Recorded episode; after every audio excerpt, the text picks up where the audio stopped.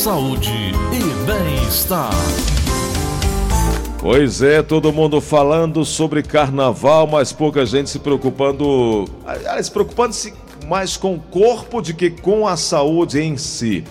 Mas aí quais as chances de as mulheres sofrerem infarto? Aumenta, isso tem aumentado muito. 30% depois dos 50 anos. E aí eu queria saber da doutora Thais, a nossa companheira de todas as segundas-feiras aqui é conosco. Doutora Thais, por que, que nem todo mundo se preocupa com o coração ou se preocupa mais com a capa do que com o conteúdo, hein? Bom dia, doutora. Bom dia, Cleidson. Bom dia a todos os espectadores. Bom, eu costumo dizer que não é que não se preocupa.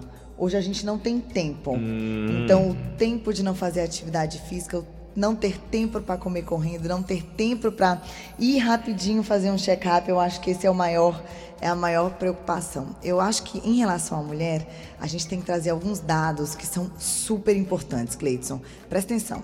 Entre as brasileiras, uma em cada cinco mulheres adultas está em risco de desenvolver doenças cardiovasculares. É muito alto, doutora. E o infarto em mulheres é mais fatal do que entre os homens. Mas tem uma condição específica para isso? Sim. O que acontece com as mulheres na menopausa é que com a queda do hormônio estrógeno, que ele é um hormônio protetor para o coração, porque ele tem a função de vasodilatar as artérias, as mulheres têm um maior risco quando entram na menopausa. E essa queda é drástica, diferente do homem, que ela vem é, é, é lentamente, né, doutora? Sim. A, é, as mulheres, elas passam a ter um risco cardiovascular maior depois dos 40 anos. O homem, ele tem essa questão hormonal mais... Um, homogênea. Então, o homem, ele, sim, se compararmos homens e mulheres, os homens têm mais risco, mas as mulheres, após a menopausa, têm um risco maior. E hoje, a gente sabe que tem a questão dos fatores é, de risco, que são os hábitos não saudáveis. E aí vem tabagismo, alcoolismo, né, doutor? Obesidade, sedentarismo. sedentarismo, e tudo isso faz com que o risco aumente ainda mais. O sobrepeso também contribui? Sem dúvida, a gente sabe que a obesidade, ela isoladamente é responsável por quase 40% do risco cardiovascular. Ah, histórico familiar também é um fator importante? Fundamental. Mulheres, principalmente aí para as mulheres jovens. Quando você tem pais, mãe ou pai que tiveram um infarto antes dos 55 anos, você realmente precisa se preocupar, porque você tem um risco familiar alto para doenças coronárias. Doutora, a hipertensão, hein? como é que fica nessa, nessa história toda? É, é, é grave também, né? É grave. A hipertensão, junto com o tabagismo, com o colesterol alto, são os grandes vilões que, em conjunto, aumentam muito o risco cardiovascular. A hipertensão fora de controle causa uma série de problemas, inclusive pode provocar AVC, doutora. 80% dos AVCs são preveníveis com o tratamento da, hiper, da hipertensão. Doutora, como é que eu sei que alguém está passando por um problema desse e como é que eu posso ajudar? Isso é, dá um, apavora qualquer um, ou você que está sentindo aquilo não percebe, né? As pessoas que eu conversei que tiveram algum tipo de, de problema desse, eu comecei a sentir uma, um, a mão, o braço ficando dormente, foi paralisando aqui, paralisando ali, e a gente não consegue identificar, né? Sabe o que mais me preocupa, Gleidson? Hum. Antes do AVC, é a hipertensão. Porque o hipertenso, ele não tem sintoma. Hum. É muito difícil. Silenciosa, você... né? Ter aquele sintoma que alguns falam de dor de cabeça, que pouco tem relação, a um mal-estar inespecífico. E quando a gente vai ver, já tem as consequências, como o AVC. E aí o AVC tem aquele quadro clássico que não mexe, não mexe um lado do corpo, é, desmaia, mas ele pode se manifestar dos mais variados sintomas. Até perda de memória pode ser um sintoma de AVC. Olha que coisa. Então eu me preocupo mais antes. É, você de verdade está se preocupando quando a sua pressão está dando maior que, do que 12 por 8? Hum. Você está fazendo um check-up? Você mede aí pelo menos e aí uma vez a cada seis meses para ver se está normal? Porque olha, olha como é impactante esse número. 80% dos derrames e AVC são preveníveis com a pressão normal. É. E aí você vai. Eu, por exemplo, gosto muito de sal na comida. Eu gosto muito de proteína, gosto muito da carne. E são fatores de risco, né? Gleidson, eu tenho uma notícia difícil para você. Hoje é. a gente sabe que o consumo exagerado de alimentos de origem animal, principalmente carne vermelha, está associado a um risco cardiovascular maior. O sal nem se fala, né? O sal é, já é sabido, é uma coisa que a gente já tem isso bem estabelecido na literatura. Hoje tem se falado muito dessas dietas, né, a, a base de plantas, né, plant-based, que são alimentos de origem vegetal, que tem um risco, que tem uma, uma situação protetora para a nossa saúde. É, eu tenho uma amiga que gosta muito também. Inclusive, nada dele tem controle, hipertensão, nada, né? É, a pressão, né, a última vez que você mediu, Assunção, a pressão, quando foi? Uns 3 ou 4 anos. É diabético também. A Assunção tem 42 doenças. 42 doenças, você falou? Ah, não? Ai, Ô, doutora, é... essa questão da alimentação ou da má alimentação associada ao tabagismo, ao sedentarismo, alcoolismo. Não, mas eu não. Eu, eu, gosto de sal, mas é eventual. Eu bebo, mas é evento. Porque você começa a criar desculpas para aquele, sua, para aquele seu amor por determinadas situações. É perigoso, não é? Não? É sim.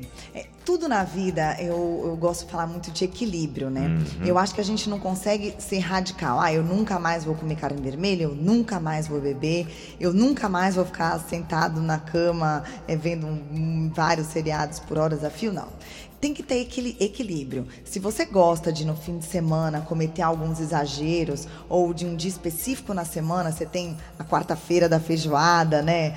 É, não tem problema. É, você precisa ter na maior parte dos dias uma alimentação saudável. Menos gordura e mais fibra? Na maior parte dos dias, procurar fazer atividade física, na maior parte dos dias não ingerir bebida alcoólica. É. Doutora, essa questão de trocar gorduras por fibras ajuda também? a gente precisa diferenciar o que, que é gordura que a gente está falando. Porque tem gordura boa uhum. e tem gordura ruim, uhum. tá? Então, quando a gente está falando de gordura boa, a gente está falando, por exemplo, do azeite de oliva, né? São formas de gorduras boas. O que a gente fala de gordura é aquela alimentação gordurosa, frita, né? Com óleo. Isso é perigoso, né? Então, isso você pode consumir. Tá certo. Doutora, estão me perguntando aqui sobre... É a partir de que idade eu devo me preocupar em fazer exames cardíacos? É Sueli, que está ouvindo a gente no, em Sobral. Oi, Sueli, bom dia. Obrigada por estar ouvindo a gente. É, a partir de 40 anos, se você não tem nenhum fator de risco, tá, Sueli? Então, assim, se você não tem obesidade, não tem tabagismo, não tem hipertensão, não tem história familiar, não tem colesterol alterado, nada disso, a partir de 40 anos. Se você tem algum desses fatores que eu citei, você deve procurar imediatamente, porque aí a gente vai fazer uma avaliação adequada e ver o seu risco e juntos é, programar uma prevenção atenção para doenças cardiovasculares para você. Carmen está aqui messejando, ela disse, doutora Thaís, é, eu fui um desses parques temáticos e entrei num, num, dos brinquedos de muita adrenalina. Meu coração quase sai pela boca, fiquei com medo. Eu devo fazer um exame para saber se está tudo bem? Carmen, Obrigada pela pergunta. O meu coração também vai a mil quando eu vou num brinquedos desse. Eu não vou mentir para você que eu sou medrosa.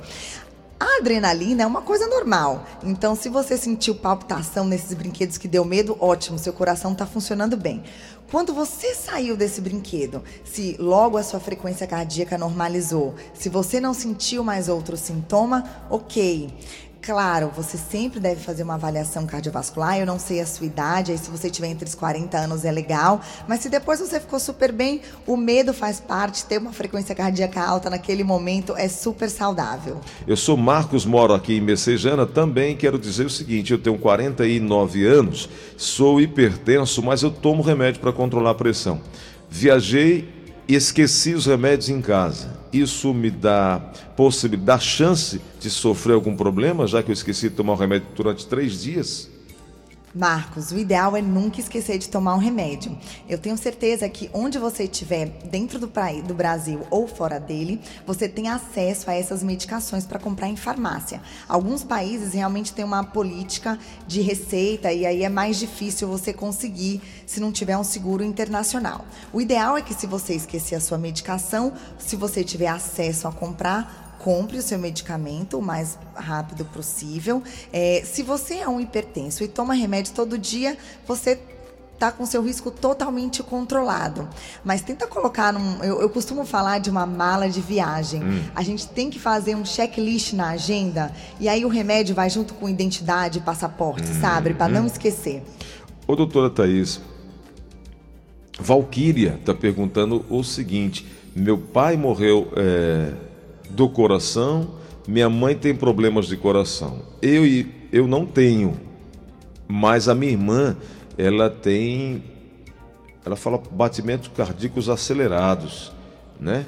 Ela, ela, quer saber se ela também tem risco de mais adiante, já que ela é mais nova, ela tem apenas 33 anos. Se ela pode ter também, vir a ter problemas cardíacos. Oi, Valquíria, sua pergunta é ótima. Como eu acabei de dizer, quem tem pais que, tem um, que tiveram um infarto antes dos 55 anos tem um risco maior. Então, na sua idade, se você conseguir passar por uma avaliação cardiológica, é o, é o ideal.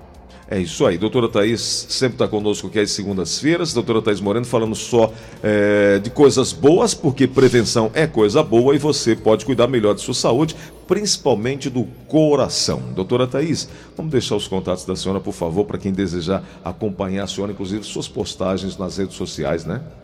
Bom, aqui é Thaís Moreno, meu Instagram é Thaí, doutora Thaís com TH Moreno. Então, doutora Thaís com TH Moreno. É, eu, eu atendo no Instituto de Clínicas Endoscopia, no bairro de Fátima, e o telefone é 3052 7676. Obrigado, doutor. Até segunda que vem, né? Até segunda. Um abraço. São